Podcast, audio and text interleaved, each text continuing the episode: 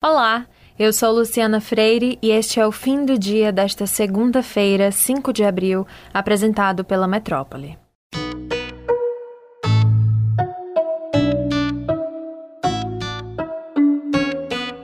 O ministro Nunes Marques, do STF, liberou neste sábado a realização de cerimônias religiosas presenciais em todo o Brasil, apesar da atual situação crítica da pandemia. A liminar causou grande mal-estar entre os ministros do STF, porque contraria o entendimento do plenário do Supremo de que estados e municípios têm autonomia para estabelecer regras de distanciamento social e restrição de atividades. E muitos estados proibiram, por decreto, atividades religiosas presenciais. Com a liberação do ministro, igrejas católicas e evangélicas fizeram cerimônias com a presença dos fiéis para comemorar o domingo de Páscoa. Hoje, o ministro Gilmar Mendes rejeitou a concessão da liminar e, agora, no estado de São Paulo, volta a valer o decreto que proíbe celebrações religiosas.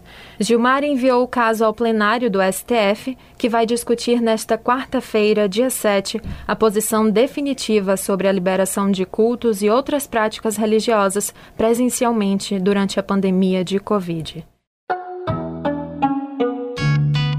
O cantor Agnaldo Timóteo, uma das vozes mais conhecidas da música romântica brasileira, morreu no sábado de Covid após 18 dias de internação no Rio de Janeiro. Ele tinha 84 anos.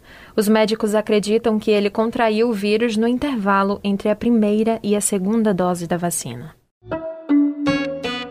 As notificações por efeitos adversos decorrentes do uso de medicamentos do kit Covid, como cloroquina e ivermectina, em 2020, dispararam na comparação com o ano anterior. Ao menos nove mortes foram identificadas, todas após março de 2020, que foi o início da epidemia de Covid no país. O aumento das notificações por efeitos adversos da cloroquina foi de 558%.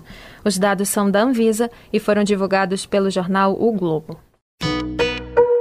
O governo da Bahia declarou, mais uma vez, estado de calamidade pública por conta da pandemia de Covid-19.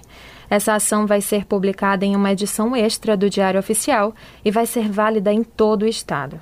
Com esse decreto, o governo fica autorizado a mobilizar todos os órgãos estaduais no combate ao coronavírus e também visa a liberação de recursos do governo federal para serem aplicadas nesse combate. Essa é a terceira vez que o governo do estado decreta a medida. 130 pacientes aguardam pela regulação de leitos na Bahia. Esse número caiu 74% depois de chegar a 513 pacientes no início de março, o pior momento da pandemia no estado. Com a diminuição, diversos municípios decidiram flexibilizar as restrições. Aqui em Salvador, os comércios não essenciais reabriram a partir de hoje, seguindo os protocolos da fase vermelha. E o toque de recolher, que estava às 18 horas, voltou a valer a partir das 20 horas.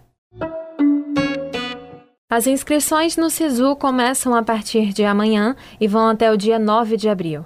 Os candidatos que fizeram a prova do Enem 2020 podem se inscrever no site do SISU e se cadastrar no curso de ensino superior que desejam. O único critério que elimina a inscrição é ter zerado a redação do Enem. A primeira chamada regular vai sair na próxima terça-feira, dia 13 de abril. Acompanhe as redes sociais da Metrópole e também o portal Metro 1. Até a próxima!